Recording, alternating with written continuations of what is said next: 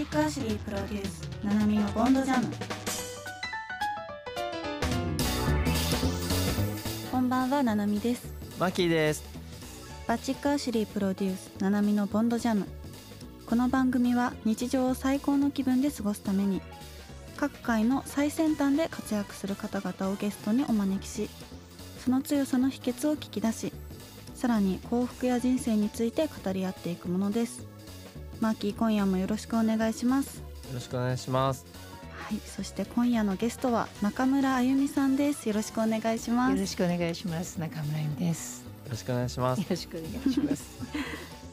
中村あゆみさんは1984年ミッドナイトキッズでデビューし翌年リリースした3枚目のシングル「翼の折れたエンジェル」は日清カップヌードルの CM に起用され大ヒットを記録さらにリリースしたアルバム11作が連続オリコンチャートのトップ10入りを果たしました。そして2021年3月には自身初のジャズアルバム「エンター」をリリースするなど精力的に活動しています。それではまずは中村あゆみさんの曲を聴いてもらいましょう。曲紹介の方お願いします。はい。中村由美で翼の折れたエンジェル。この番組はバチックアシュリーの提供でお送りいたしますバチックアシュリープロデュースななみのボンドジャム。今夜のゲストは中村あゆみさんです。よろしくお願いします。よろしくお願いします。よろしくお願いします。どうですか？中村あゆみさんが来てくれました。緊張してますか？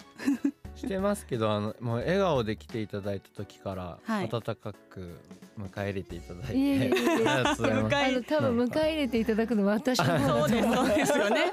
逆に迎え入れてもらう。だってお二人ともすごく若いですよねまだまだ。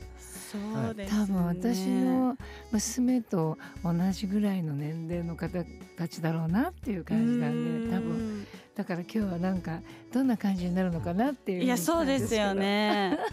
あの本当にあのまだまだなんですけどあのよろしくお願いします。とんでもない。あの、はい。あのリラックスしてお互いにはい。やれたらいいと思いますので、はい。よろしくお願いします。ありがとうございます。バチックアシュリーえー今夜はデビュー35年を超えてもなおバリバリ活躍する中村あゆみさんにまつわる噂や伝説の真相に迫っていきたいと思います。はい。はい。まずはこれすごい気になったんですけど、はい。高校の同級生が芸能人だらけだったっていうのは本当ですか？そうですね。あの行った学校がまああのその時本当に堀越って堀越学園とはい。明大中野って言ってあのこの2つに芸能人がこうこういるような。ではい。私はほぼほぼそれを知らずに、はい。あのちょうど私の,、まあ、あの母親とあのすごくその当時有名だもう今あの亡くなられたんですけど平尾正明さんという方がいらっしゃって、はい。でそのコネで私は東京に出たい一心で、はい。あの私は別に歌手になるっていうよりも東京出たかったですね。はいで母は歌手になりたかった人なんですよ。そうなんですね。であの平尾さんと仲良かったのでじゃあもう娘行かせますみたいな感じでで私が東京出てきたんですけど行った先にはなんか女の子たちがはい。いろんなもう駅からずっとなんかたむろしてる女の子たちがいっぱいいるからここは一体どんな学校なんだろうって。で行ったらその当時あのジャニーズのはいもう一番上で言うと、まあ、近藤正彦さんはい。から少年隊はい。えーとか渋垣隊とか、はい。あとそれこそ、えー、とアイドルの方だとあの石川秀美ちゃんとか、はい。今お母さんになった三田寛子さんとか、はいまそうそれパパイヤ鈴木くんも、えー。でその頃は、はいあの半分ぐらいの量だったのね体が、はい。今あんな風になっちゃったんだけど鈴木くん結構2枚目の線で、そうなんですね。ジャニーズに混ざってはい。やるような感じだったの。えー。でそんなまあそんな中で私なんか結構なんかえここなんかえやばいとこに来ちゃったかもしれないみたいなうんそんな感じで。で私よくその芸能界の掟が全く分かんなくってその少年隊の中のメンバーとすごく喋ってたからうんはい。喋、ってたらすっごいなんかそのファンの人に睨まれて、えそんな思い出がありまいした。やすごい。なんかど突然でも芸能人だらけのとこに行くってどんな感じなんですか？もいや私その時まずびっくりしたの、その学校って、う、はい。あの入ったらいくつって聞かれるのね。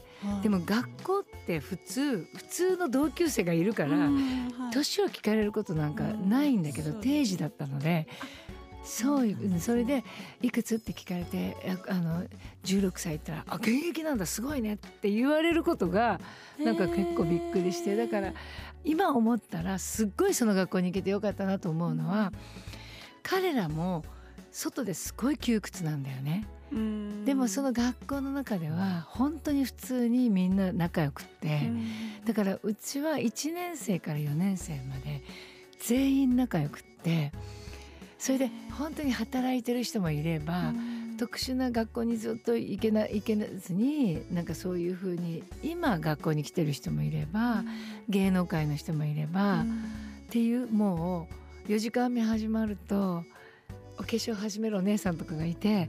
なんだろうと思うとどこに行くんだろうこの後ってなるとやっぱりクラブに勤めてたりするの。すごい特殊な学校でそれでうん今でも同窓会があってはいあすごい仲良しなのよ今でも。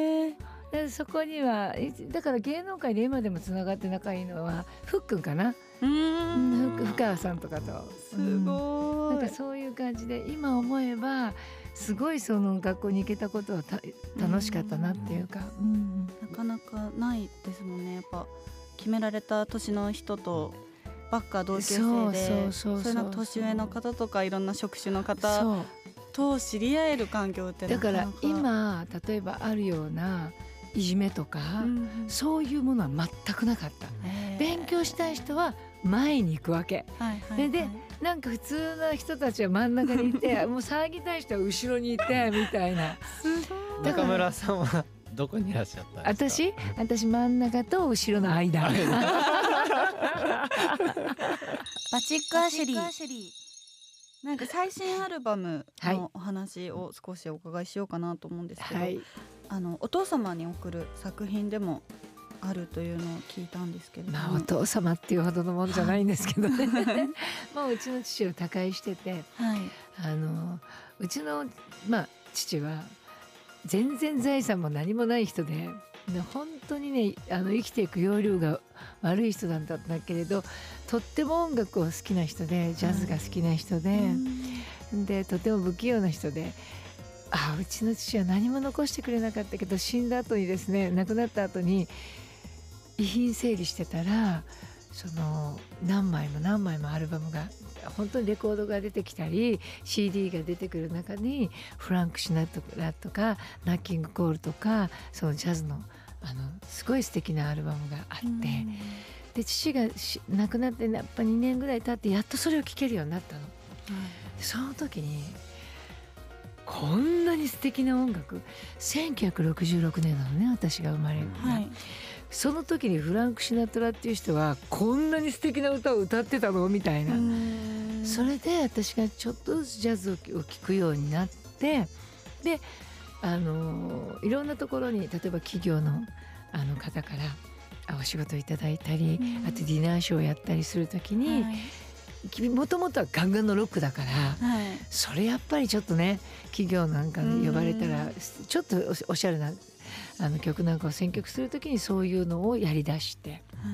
それで今回やっぱりコロナであのロックって密飛沫って全部 肩寄せ合ってすね。例えば、うん。まああのヒップホップでもそうだと思うんだけど、ああいうライブでやる曲みんながひきあのなひしめき合うところでやるじゃない？はい。それやっぱ今その真っ最中できないしもう1年間ぐらいなんかうんこのままいったら腐るんじゃない？私みたいななんかしょぼぼんってなってたんだけれど、まあ、うちの社長が今こそそのねジャズだったり飛沫も飛ぶことも少ないしなんかもっともっと耳元でささやくように歌ってあげる音楽があるんじゃない？っていうヒントをもらって はい。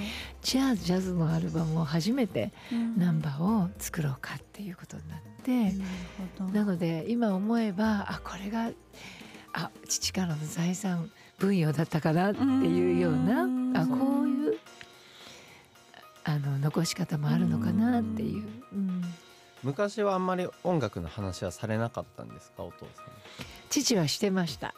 ん、でも私は眠たいなその音楽みたいな、や やっぱり自分がロックだったんで、なんかその良さがやっぱりその年齢だと分からなかったのね。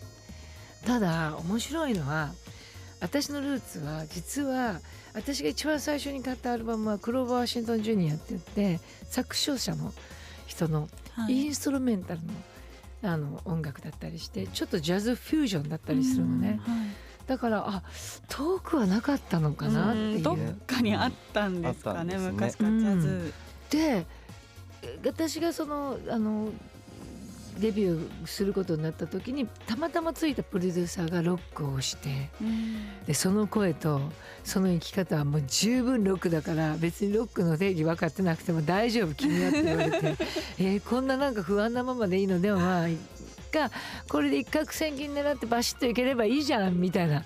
本当にそういうことだったの。そしたらなんか8ヶ月ぐらいでボーンと売れちゃって。なんかみるみるうちにだけどね売れる時は日にちがあった方がいいああそうなんですすかぐ売れない方がいい。これはもう若い人たちに絶対私は言い切れる、えーなんでですか？きちっと下積みがあって、はい。きちっと自分というものと向き合う時間があって自分はどうしてこんなにちゃんと頑張ってるのにあの芽が出ないんだっていう時期がある方の方がはい。芽が出た時に大事にする。うーん。何かそういうなんかギフトが先に出ちゃうとはい。大変、後が後の方が。いい大変ですそう、ん。やっぱり自分がちゃんとそこで努力する。時間をきちっと設けてそこに向かって下向きにちゃんと歩い歩く場所が時間がある方がはい。人もその自分がそうなった時もいろんなことを大事にするから、そこに行った時にちゃんと持続する。うーん。うん。確かに。バンって急に売れたりとかすると あんまりこう現実味というかそう。なんかなんか忙しい感じで時間過ぎてってそういう。感じにそうそうそう。なってしまいそうですそう。ね。だからちゃんと自分の力で歩く時間があ,、うん。あるっていうことはとっても大事なことだからあのこのリスナー聞いてる皆さんは若い人たちが多分多いだろうからそうですね。あの必ずその時間っていうのは先々に無駄にならないからただい一つだけ絶対に大丈夫だっていう自信自分根拠のない自信これは絶対大事なの。確かにな。でもなんかそういう頑張ってる時期って根拠のない自信持つのってなんかすごい勇気のいることというかうん。難しそうですけど、ね、いやでもねその時にはい。イメージするんだよ。必ず自分がうまくいってる時のイメージを絶対。私ねちっちゃい時にそれ言われてすっごい説明ができなかったんだけど今ならそれができるのは私がデビューした時ってはい全然私デビューする前に結構自分でもう貯金持ってて数百万持ってて芸能界入った時4万円だったの給料が。えー。でしょ、はい。その時考えたらえらいもうびっくりするわけじゃない。はい。そうするとその預金を崩してその芸能界入った時にこうやんなきゃいけない。でこれ売れないとやばいじゃん私みたいな。でその時に売れないっていうイメージがなかったの。人をすごいたくさんの前で歌ってるとか根拠のないもうそれしかなかったの。そしたら売れたんだよね。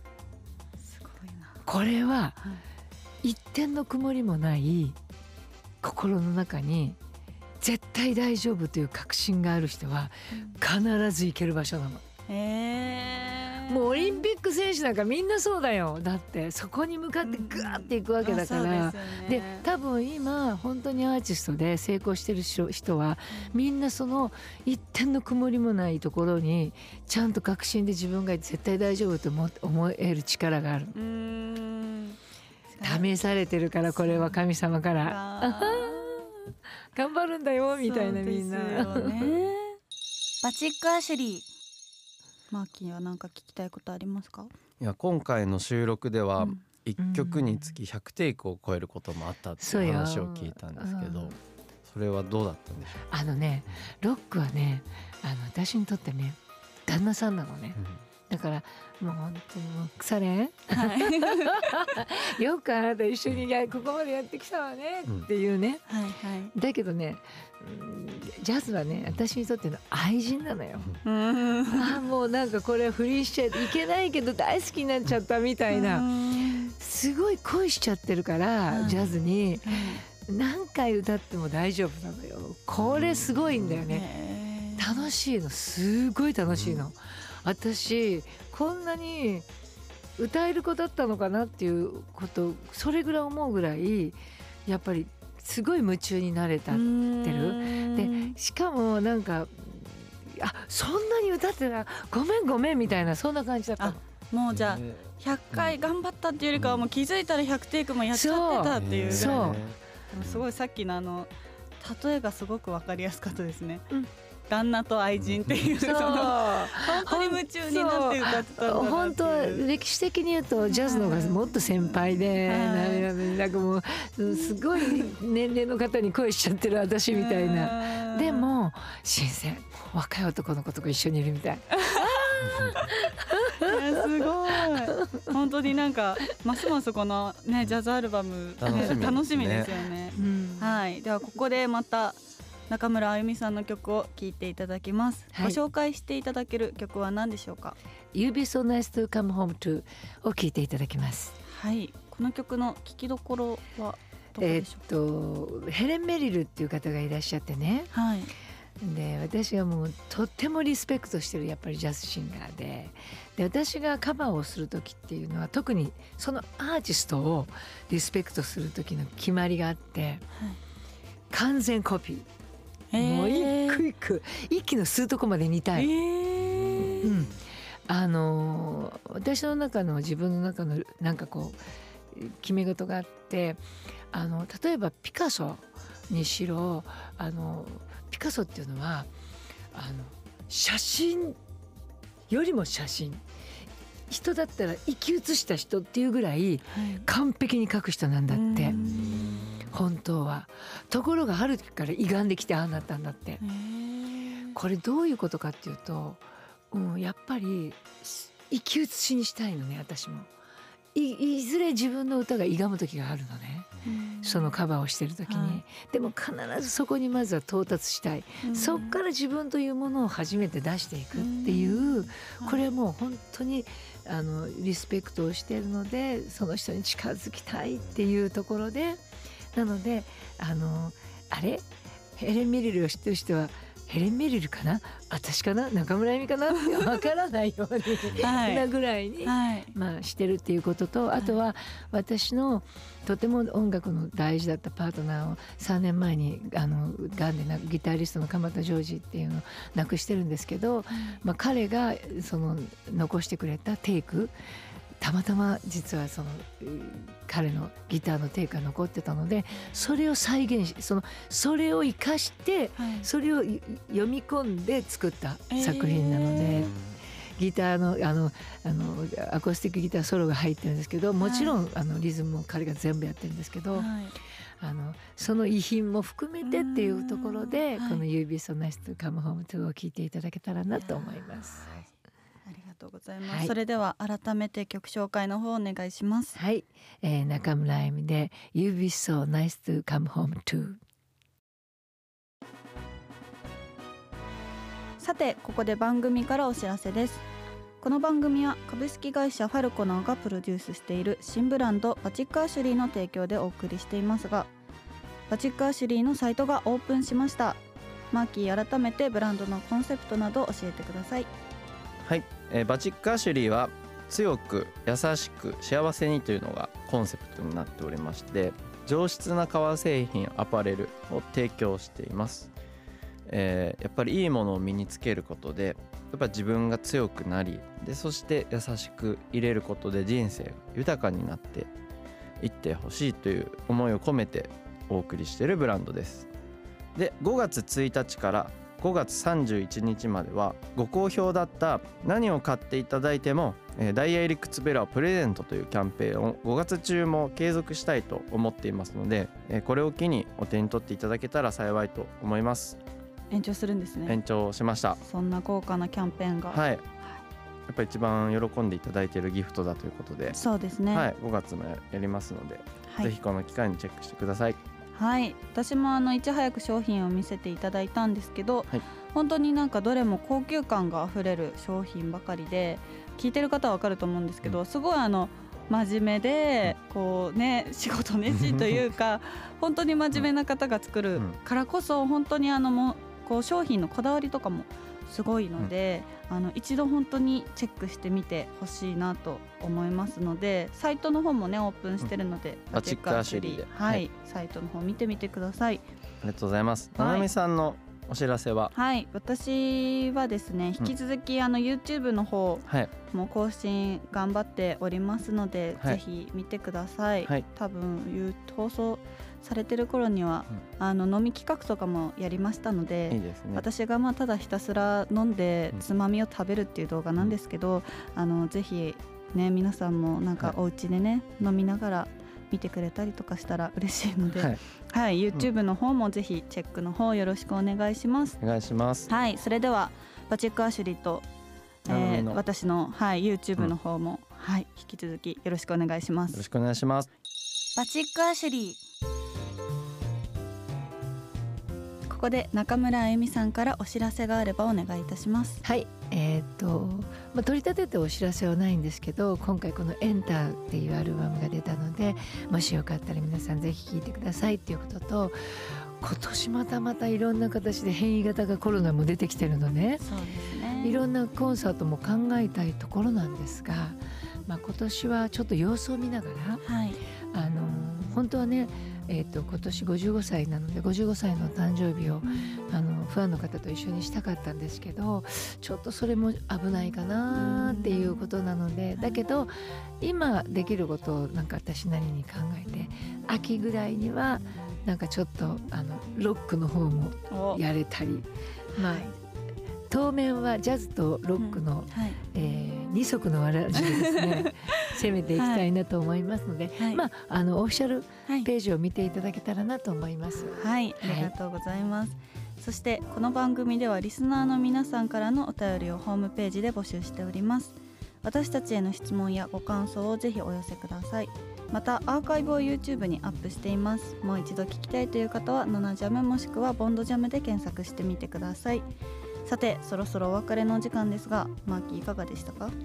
いやもう僕もうちの専務も結構僕の周りジャズ好きもすごく多くて、うん。へー。特に今回のアルバム「オータム・リーブス」だったりとか「まあ、フライ・ミー・トゥ・ザ・ムーン」だったりとか、まあね、多くの人が知ってる曲をやっていただいているので、もうぜひすぐ今日帰って聴かせていただきたいなと。思いいえいえ。いまもうねあの一つ目標にしてるのはこの時ってまだ英語のレッスンつけてないんですよ。で本当にあの、あのーえー今回のエンジニアが、あのニューヨークにずっと行ってた日本人のベーシストだったのでその彼にこう教えてもらいながらやったんですけど2作目はですね今全部ちゃんとレッスンつけててバッチリなんでこれはちょっと自分でも次の作品ははい行くわよみたいな、楽しみですね。楽しみですね。ぜひぜひ聞いていただきたいと思います。とうございますありがとうございます。では中村あゆみさんには来週もお付き合いいただきたいと思いますので、はいよろよろしくお願いします。それではこのお時間のお相手はななみと、マーキーがお送りしました。それではまた来週このお時間にお会いしましょう。さようなら。さよなら。この番組はバチックアシュリーの提供でお送りいたしました。